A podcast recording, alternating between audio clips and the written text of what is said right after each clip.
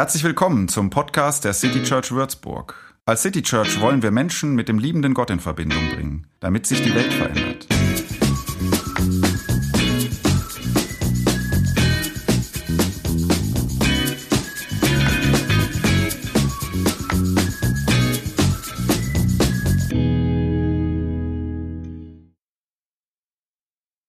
Hi Janik, schön, Hallo. dass du da bist.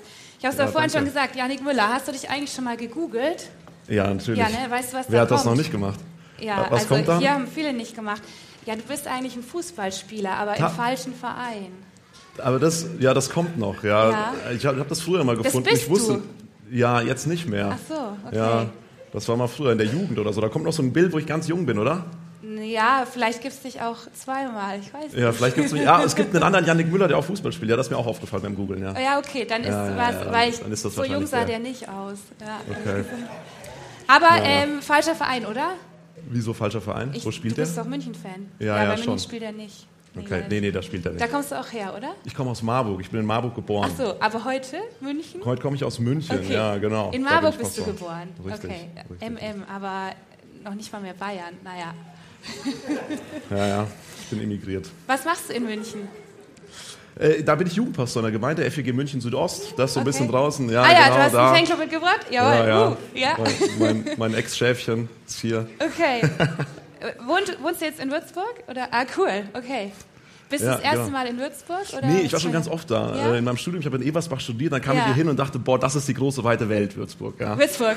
ja. okay, von Ebersbach aus. Ja, ja, Aber von jetzt, Ebersbach- ich mein, von München Ebersbach ist ja aus hier äh, Provinz. Äh, Genau, genau, genau, genau. Provinz. Und jetzt ja. komme ich hier hin und denke mir, boah, ist das klein. Ja, also, und genau, du weißt auch, dass du hier in Franken bist und nicht in Bayern. Das oder? weiß ich, ja, Okay, ja, das ist gut, ja. sehr gut, perfekt. Alles klar. Genau, also Jugendpastor in der FEG Südost. Schön.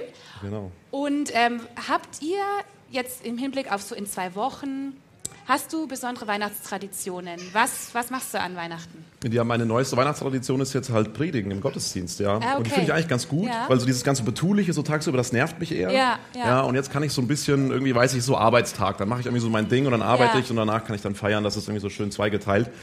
Äh, Und sonst habe ich, ich habe früher immer hier äh, Michel geguckt, Michel Sönneberger und Ast Okay. und hier von, wie heißt es, Pippi Langstrumpf. Das war meine Weihnachtstradition, das immer zu gucken. Kommt nicht Sissi auch an Weihnachten?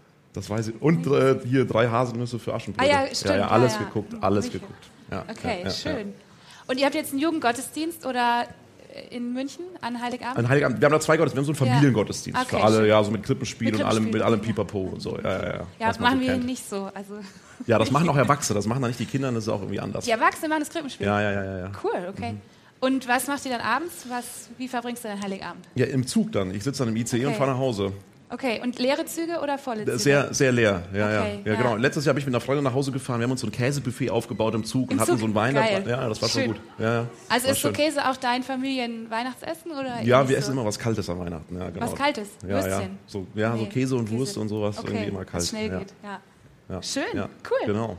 Und ähm, hast du noch, wenn du jetzt, also so ein bisschen tiefgehender, ne? wenn ich jetzt sagen würde, okay, sag mal einen Satz, was Weihnachten für dich bedeutet, darüber hinaus, ne? über diesen Arbeit, Zugfahren, Familienzeit. So ein Satz, so ein bisschen tiefer. Weihnachten. Nee, das, das ist eine ganz einfache Frage.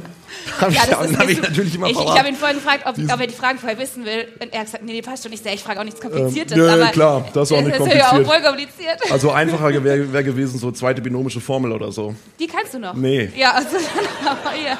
Ähm, ja, also Weihnachten ist für mich mal, also zur Ruhe kommen, mich mal ein bisschen besinnen Ja. und so. Ich wohne, wir haben eben schon gesprochen, ich wohne in so einer hektischen Stadt. München ist so eine hektische. Stadt und da komme ich mal so ein bisschen raus und das ist einfach mal Ruhe. Da kann ich mal ein bisschen in mich gehen und in mich spüren. Irgendwie. Das ist das, was ich mache. Ja, schön. Das ist Weihnachten auch für mich. Cool. Kann ich mir so richtig vorstellen. Im ICE dann und dann fällt das alles so ab, lässt es hinter dir. Super. So ist es. Cool. So ist es. Janik, ich freue mich auf deine Predigt. The Ja, stage danke. is yours. Danke, und, danke. Genau, Ich wir freu haben mich auch. kurzen Clip. Ja. Ich habe mir einen Einstieg überlegt, für den muss ich mich jetzt schon entschuldigen. Das, tut- das tut mir wirklich leid. Jetzt ist hier so ein Chor, der hat so viel geprobt und singt so viel. Und ich wollte sagen am Anfang, ich hasse Weihnachtslieder. Mit einer Ausnahme, die werden von einem fantastischen Chor vorgetragen.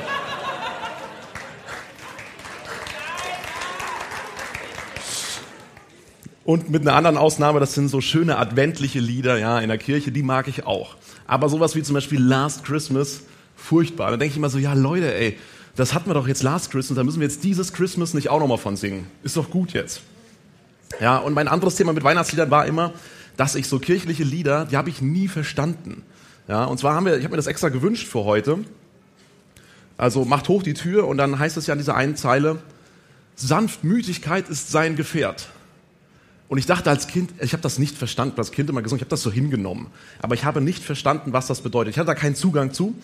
Und ähm, wir machen uns heute mal auf den Weg zu verstehen, was das denn bedeutet. Sanftmütigkeit ist sein Gefährt. Und ich habe euch einen Bibeltext mitgebracht aus dem Matthäus-Evangelium, Matthäus 21, Vers 1 bis 17. Das ist ein bisschen länger. Lehnt euch zurück, macht die Augen zu, was auch immer, hört zu. 17 Verse. Als sie nun in die Nähe von Jerusalem kamen, nach Bethphage an den Ölberg, sandte Jesus zwei Jünger voraus und sprach zu ihnen, Geht hin in das Dorf, das vor euch liegt, und sogleich werdet ihr eine Eselin angebunden finden und einen Füllen bei ihr. Bindet sie los und führt sie zu mir. Und wenn euch jemand etwas sagen wird, so sprecht. Der Herr bedarf ihrer, sogleich wird er sie euch überlassen. Das geschah aber, auf das erfüllt würde, was gesagt ist durch den Propheten, der da spricht.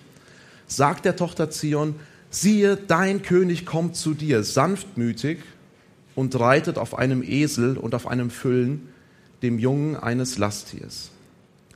Die Jünger gingen hin und taten, wie ihnen Jesus befohlen hatte, und brachten die Eselin und das Füllen und legten ihre Kleider darauf, und er setzte sich darauf aber eine sehr große Menge breitete ihre Kleider auf den Weg. Andere hieben Zweige von den Bäumen und streuten sie auf den Weg. Das Volk aber, das ihm voranging und nachfolgte, schrie und sprach, Hosianna dem Sohn Davids, gelobt sei der da kommt, in dem Namen des Herrn, Hosianna in der Höhe. Und als er in Jerusalem einzog, erregte sich die ganze Stadt und sprach, wer ist der? Das Volk aber sprach, das ist der Prophet Jesus aus Nazareth in Galiläa. Und Jesus ging in den Tempel hinein und trieb hinaus alle Verkäufer und Käufer im Tempel und stieß die Tische der Geldwechsler um und die Stände der Taubenhändler. Und er sprach zu ihnen, es steht geschrieben, mein Haus soll ein Bethaus heißen. Ihr macht eine Räuberhöhle daraus. Und es kamen zu ihm Blinde und Lahme im Tempel und er heilte sie. Als aber die hohen Priester und Schriftgelehrten die Wunder sahen, die er tat, und die Kinder, die im Tempel schrien und sagten, Hosianna dem Sohn Davids, entrüsteten sie sich und sprachen zu ihm, hörst du auch, was diese sagen? Jesus sprach zu ihnen, ja, habt ihr nie gelesen, aus dem Mund der Unmündigen und Säuglinge hast du dir Lob bereitet. Und er ließ sie stehen und ging zur Stadt hinaus nach Bethanien und blieb dort über Nacht. Jerusalem bebt. Jerusalem ist das Epizentrum eines Bebens weil der Messias kommt und Menschen empören sich darüber. Und ich glaube, gegensätzlicher könnten die Reaktionen nicht sein. Ja? Blinde und Lahme gehen hin, die werden gesund. Und die hohen Priester, ja, die Gelehrten, die Geistlichen, die entsetzen sich. Und woran hängen die sich denn hier auf? Ich glaube an diesem Satz, dieser Tatsache, dass Sanftmütigkeit sein Gefährt ist. Und ich habe euch zwei ganz einfache Fragen mitgebracht für heute Morgen. Und die heißen einfach, warum kommt denn Jesus vorbei? Warum kommt der Messias vorbei? Und die andere Frage ist, wie? Wie kommt er vorbei? Zur ersten Frage, warum kommt er vorbei? Jesus geht erstmal in den Tempel und räumt auf. Jesus prangert hier was an. Jesus prangert was an und zwar spricht er ein vernichtendes Urteil. Er sagt hier, hier ist sozusagen kein Platz mehr für mich, dabei ist es eigentlich mein Haus. Ja? Und ich habe was ganz anderes daraus gemacht. Ich habe eine Räuberhöhle daraus gemacht. Das, was mein Haus ist, habt ihr verwechselt mit dem, was es eigentlich sein soll. Ihr habt angefangen, Geld zu wechseln, Dinge zu verkaufen und zu kaufen. Aber im Kern ist der Tempel ein Bethaus. Und wie betrifft das uns? Hm, die Menschen, die da waren, die haben das ja gemacht, um Profit aus dem zu schlagen, was sie tun. Ja? die haben aus dem Bethaus, das das Haus Gottes ist, ja, und zum Gebet da ist, daraus haben sie etwas gemacht, was ihnen selbst nützt. Und Jesus sagt, ey, ihr habt das verwechselt, ihr habt die Identität von dem, was das ist, einfach grundlegend verwechselt. Das ist eigentlich etwas anderes. So. Und warum muss Jesus jetzt kommen? Warum musste Gott Mensch werden? Die verkürzte Antwort ist die, ja, ich werfe jetzt mit so ein paar Floskeln um mich, ja, weil wir Sünder sind, weil wir Sünder sind und wir kriegen hier vor Augen gemalt, das hat der Text mit uns zu tun, hm, was wir in unserem Leben falsch machen. Und das ist jetzt nicht, das ist nicht, oh, da machst du ab und zu auch schon mal was falsch, ja, hast du Geld gewechselt, nicht so gut, sondern es geht darum sozusagen, das, was dein Leben ist, einmal grundlegend zu verwechseln mit dem, was es sein soll. Nicht, ah, du hast irgendwie was falsch gemacht. Also heutzutage würde das so äh, laufen, zum Beispiel bei, weiß ich nicht, Social Media. Man würde so ein Bild davon posten, irgendwie, ja, da wechselt jemand so Geld im Tempel und dann gäbe es so Diskussionen darüber in der Kommentarspalte. Ja? Und die Diskussionen wären so, nein, man darf gar kein Geld wechseln oder man darf schon Geld wechseln, aber so nicht. Ja, die anderen würden sagen, ja, man muss Geld wechseln im Tempel, ist ganz wichtig für manche. Und man würde ganz viel über das Wie diskutieren. Ja, aber überhaupt nicht über das Warum, überhaupt nicht die Folgen dessen. Warum ist das denn gut oder warum ist das denn nicht gut? Und das ist auch, beobachte ich auch gesellschaftlich. Ähm, anderes Beispiel, wir sind zwar in Franken, aber ja auch also äh, in Bayern und der, äh, ja, und ähm, unser aller Ministerpräsident will ja das Gendern verbieten. Und dann würde ich sagen, naja, da wird nur über das Wie diskutiert, aber man müsste ja mal fragen, ja, warum sollte man das denn machen oder warum sollte man das denn nicht machen? Ja, also es geht nur noch um das Wie, auch in gesellschaftlichen Diskussionen. Und das macht die Christen halt heutzutage auch. Und ähm, ja, die hohen Priester hängen sich auch daran auf. Aber Jesus kommt wegen etwas anderem.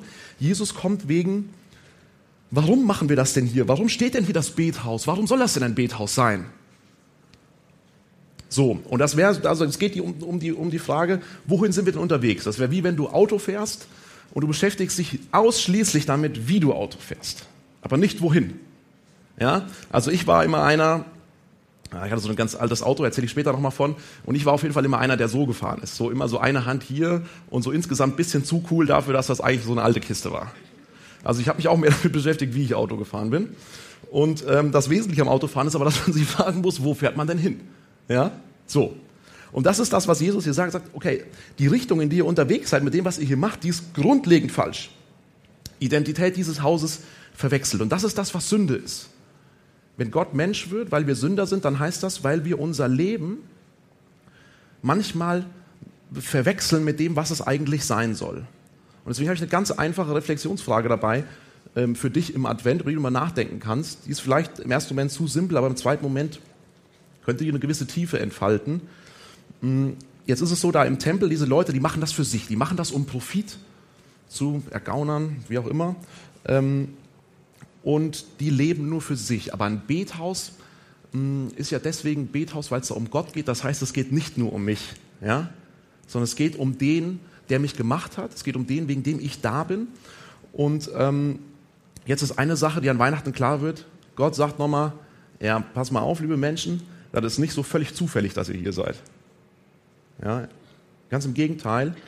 So, du bist da, weil ich will, dass du da bist. Und deswegen hat dein Leben sozusagen einen Sinn und eine Identität, die du daher bekommst, dass du in dieser Beziehung zu Gott lebst. Also die ganz einfache Reflexionsfrage ist die, lebst du jeden Tag so, als wäre das einfach Zufall, dass du lebst? Weil wenn das Zufall ist, dann würde ich dir vorschlagen, geh in den Tempel ja, und bau da deine Geldwechseltische aus und mach so viel Profit wie möglich. Wenn dein Leben Zufall wäre, würde ich sagen, mach das genauso wie diese Menschen da. Ja? Leb ein Leben für dich, von dem du privat so viel hast wie irgendwie möglich. Es könnte aber sein, und das ist die Frage an Weihnachten, vielleicht ist das erfülltere Leben und das schönere Leben das, wo du nicht nur für dich lebst, wo das kein Zufall ist, dass du da bist und wo mh, mm, dein Leben und du, wo du das Bethaus bist, du der Tempel bist, und du überlegen könntest, naja, ähm, Vielleicht ist das nicht ganz egal, was ich tue. Vielleicht ist das ja alles kein Zufall. Und dann wäre die Frage, naja, soll ich dann dahin gehen und aus meinem Leben so viel Profit wie möglich machen? Oder auch im Advent. Soll ich dann ein Leben leben, das nur für mich ist? Oder lebe ich ein Leben, das für andere ist?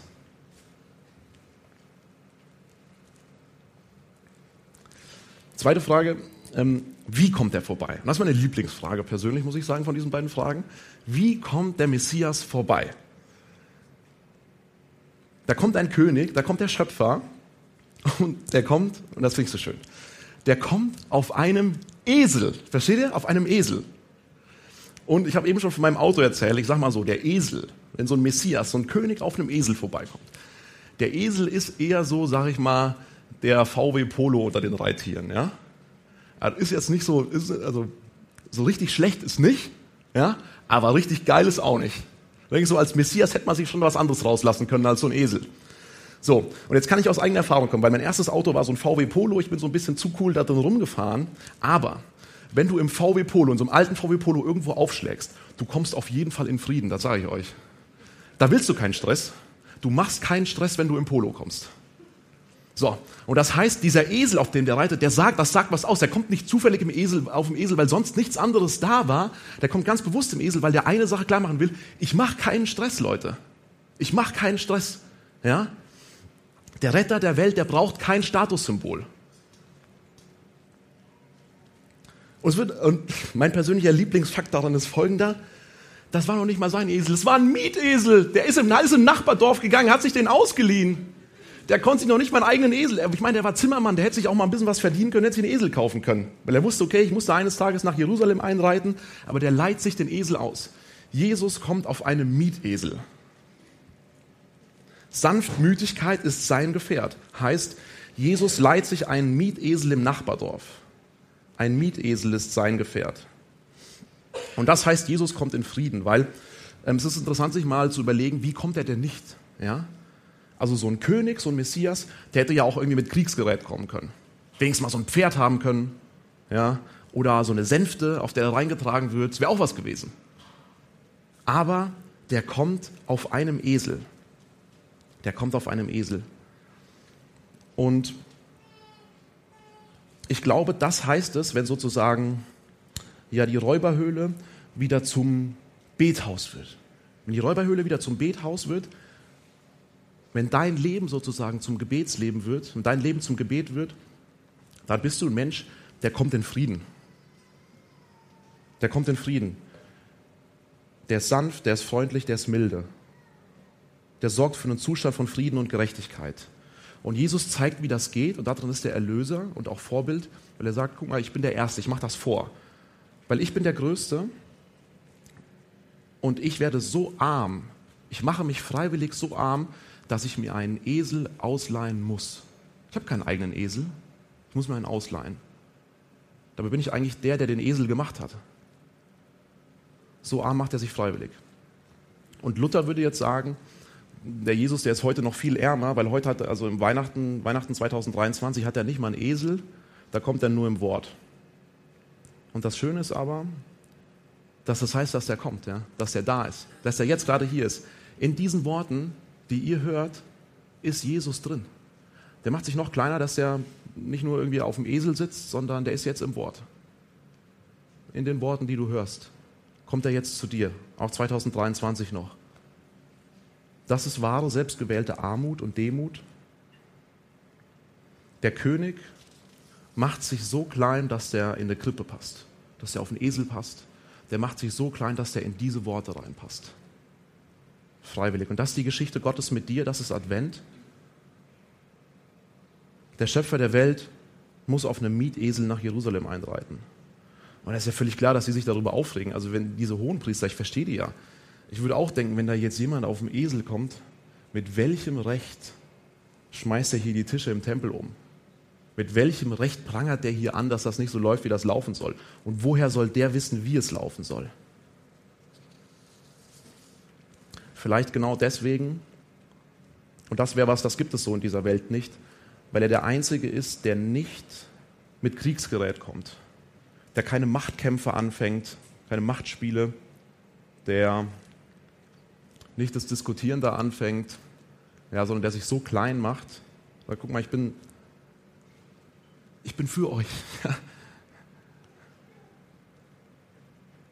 Und der am Ende sogar sich so verletzlich macht, nicht sagt, okay, ich setze das jetzt aber um jeden Preis durch, weil ich weiß ja, ich habe recht, sondern der erbärmlich stirbt. Der das Kreuz, an dem der stirbt, selbst trägt. Und das Advent, wir warten auf den, der in so einem Esel zu uns kommt. Siehe, dein König kommt zu dir sanftmütig und reitet auf einem Esel und auf einem Füllen, dem Jungen eines Lasttiers. So kommt er zu dir und so herrscht er. Der herrscht von einem Esel. Der König der Welt herrscht von einem Esel. Was heißt das für Advent 2023? Ich glaube, das heißt auf jeden Fall für uns, Advent ist eine Zeit, in der wir gegen Ungerechtigkeiten vorgehen. Ja? Weil Jesus der ist, der sagt, okay, ich komme, ich mache mich kleiner als alle anderen und ich führe hier keine Machtkämpfe, okay? Und es wäre vielleicht dran, im eigenen Leben auch mal Machtkämpfe zu beenden.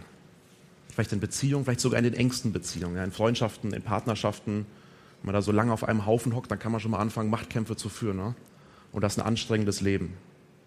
Vielleicht könnte man das im engsten Umfeld schon mal beenden, diesen Advent. Machtkämpfe zu führen, Recht haben zu müssen. Vielleicht auch, wenn es daran geht, Weihnachtsgeschenke zu kaufen. Also Weihnachten ist ein Fest, das die Reichen reicher macht und die Armen ärmer.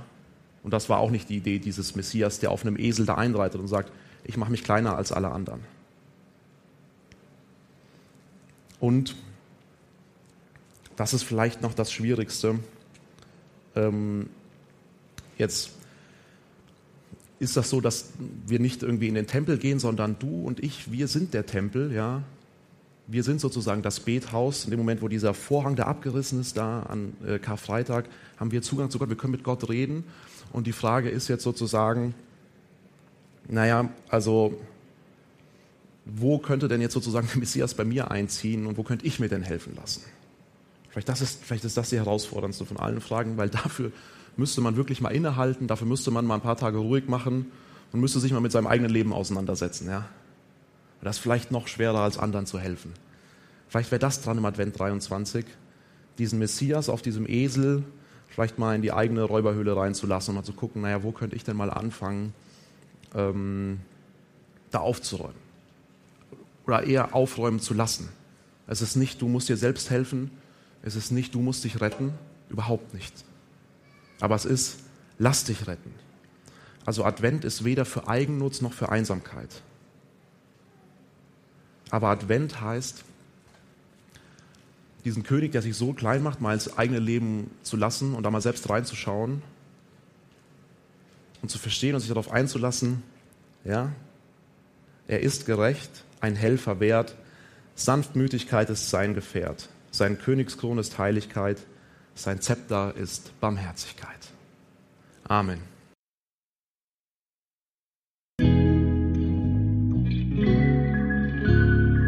Mehr Infos zu dem, wer wir sind und was wir machen, kannst du unter citychurch.de nachlesen. Wenn du uns unterstützen willst, und wir brauchen Unterstützung, findest du Informationen dazu in den Show Notes oder unter citychurch.de-spenden. Vielen Dank und bis zum nächsten Mal.